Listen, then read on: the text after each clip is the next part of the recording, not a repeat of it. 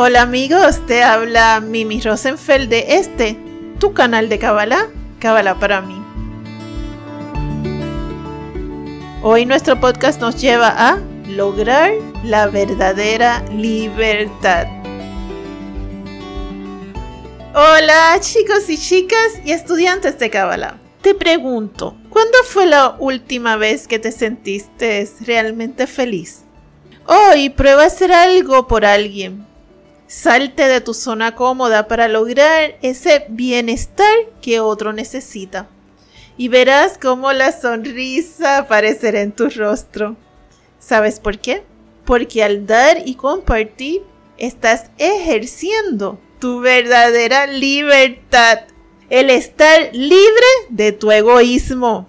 Y precisamente de este tema hablaremos hoy, sobre nuestra verdadera libertad.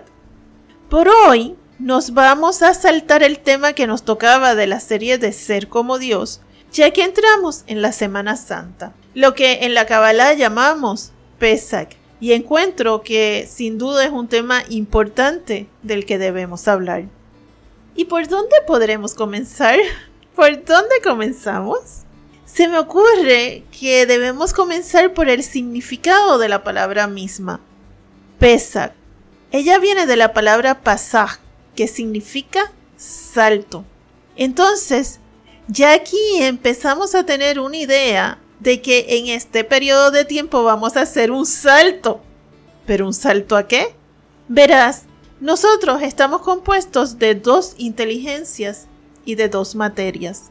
La inteligencia del cuerpo, que es una materia física, y la inteligencia del alma, la cual es etérea. La inteligencia del cuerpo solo busca el recibir para sí mismo, su propia y única satisfacción. El alma busca recibir, pero para poder dar y compartir lo que recibió. Pero sucede que el alma está presa dentro del cuerpo.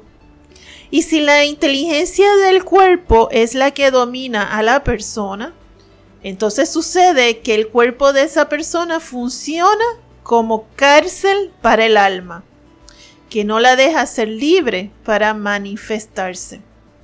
Entonces estamos hablando de hacer un salto cuántico de libertad espiritual, en donde hacemos una vuelta y cambiamos a que sea el alma la que domine nuestro cuerpo y nuestro cuerpo actúe según nuestra alma desea. Entonces Pesach se convierte en tal vez la festividad más importante del año, ya que es la que nos trae la energía cósmica para lograr lo que en otro momento del año es muy difícil. Cambiar nuestra naturaleza egoísta de recibir para nosotros mismos en una que sea de recibir, pero para dar y compartir. Y esta es la verdadera razón por la que vinimos a este mundo. Entonces, mientras sigamos en la cárcel del cuerpo, no solamente estamos esclavizados por el ego, sino que tampoco estamos haciendo lo que vinimos hacer a este mundo. Este es un buen momento para que te detengas en seco y realmente, sin miedo, veas las ataduras del ego que tienes, desde las adicciones hasta la ira, la vanidad, el orgullo, etc. O a lo mejor piensas que eres un gran ser humano, mas sin embargo vives en tu mundo. No matas ni una mosca, pero no das ni compartes con nadie. Bueno, entonces igual estás en el ego. Y es que todos tenemos un ego que trabajar y es importante lo asumamos y hagamos los cambios. ¿Cómo lo puedo trabajar?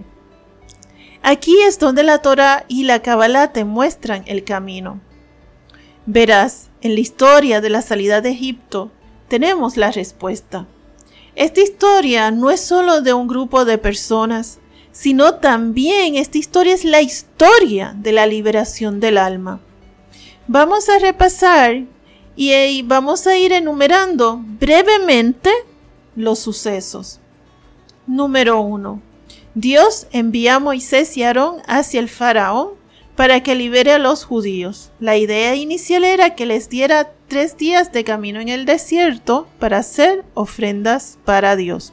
Número 2. El faraón no quiso. De hecho, su corazón se endureció. Número 3.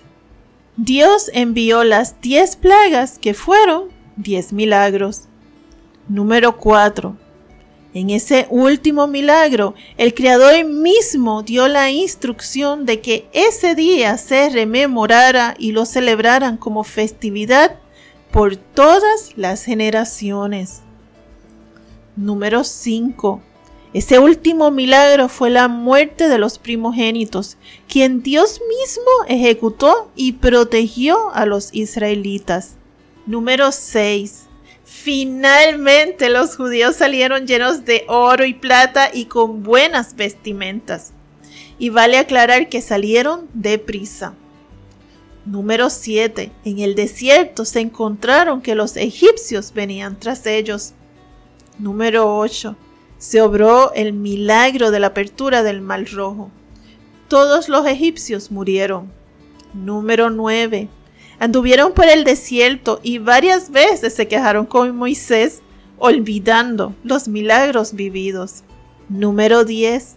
Finalmente llegaron al monte Sinaí, para cuando esto, todas esas almas eran puras, siendo todos ellos santos. Número 11. Recibieron el árbol de la vida. Pero la oscuridad volvió con el becerro de oro.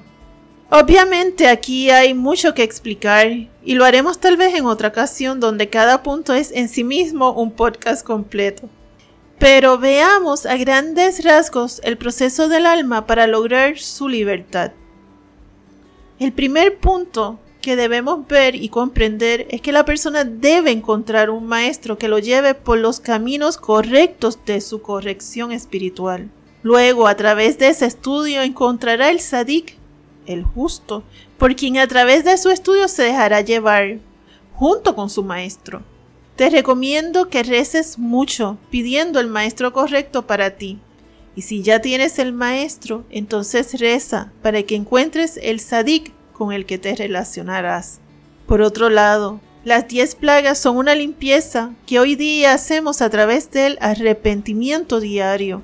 Esto es imprescindible. No hay otra forma para limpiarnos de nuestras malas acciones y así ir bajando los niveles de nuestro ego. Siguiente punto. El ego siempre va a dar la batalla. El ego siempre nos va a dar un corazón duro y terco. Tenemos que ser conscientes de ello y no caer en esa trampa. La oración nos ayuda en esto, ya que la oración limpia el alma. Por otro lado, la celebración de Pesach es mandatoria, fue una orden dada por el mismo Creador, porque esta energía cae en nosotros todos los años para darnos la fuerza para salir a la verdadera libertad. Entonces, Nunca debes de dejar pasar esta festividad. Por el contrario, debes buscar la forma de hacerla todos los años. Tu maestro de Kabbalah te va a ayudar. Por otra parte, cuando Dios ve tu compromiso hacia Él, te va a ayudar para que logres vencer tu instinto de mal.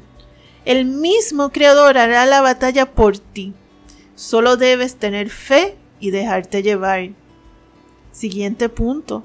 Durante el proceso verás cómo el cielo conspira para que estés bien y no te falte ni el hogar, ni la vestimenta, ni el dinero, ni la comida. De hecho, cuando te decides a cambiar, el cielo te dará todo lo que necesitas para que lo logres. Siguiente punto. Nunca mires para atrás. El ejército y el ejército egipcio estaba hacia las espaldas de los israelitas. Pero las instrucciones de Dios fueron el seguir hacia adelante. Esto significa que en el proceso nunca vas a volver a lo que fue tu infierno. Eso nunca debe ser tu opción. Siempre vas a caminar y seguir caminando hacia adelante. Siguiente punto. Es obligatorio pasar por un desierto espiritual antes de llegar al árbol de la vida. Esto significa que el trabajo espiritual es arduo y fuerte, pero lleno de la más grande recompensa. Tu vida eterna libre de la oscuridad. Siguiente punto. Observa que fue en este mundo que recibimos la Torah. Esto es el árbol de la vida. Lo que significa que solo en este mundo es que tienes la oportunidad de ganarte la vida eterna y la libertad del alma. Entonces, entendiendo esto, no pierdas tu tiempo en banalidades que no te llevan a ninguna parte. Y luego vemos que después de recibir el árbol de la vida, llegó el becerro de oro. Esto es que la oscuridad siempre va a buscar la forma de meterse con nosotros. Esto significa que el trabajo espiritual nunca termina. Mientras vivamos es un constante crecimiento.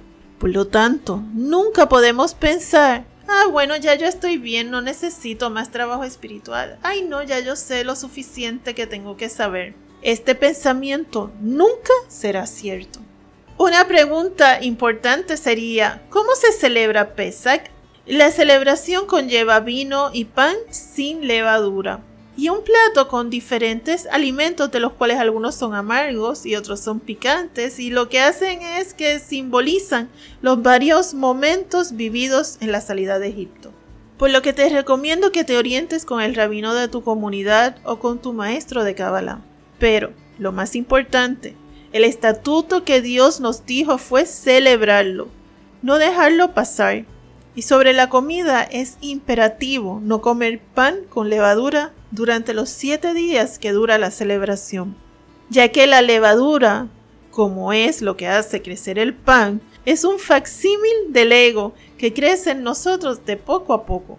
Por lo tanto, se come lo que se llama la matzah, que es pan sin levadura. Bueno amigos, después de haber oído todo esto, no cabe duda que esta es una muy hermosa e importante celebración para el alma no la dejes pasar. Y recuerda que todo esfuerzo que hagas sea siempre desde tu corazón sincero y verás cómo Dios estará contigo. A ti que me escuchas en nombre de Yudhebab, te bendigo para que construyas tu vasija de bendición. Amén. Gracias amigos por este ratito. Recuerda, el conocimiento evita el sufrimiento. Que tengas una linda noche, una hermosa tarde, una sabrosa mañana. Un abrazo de mi alma a tu alma.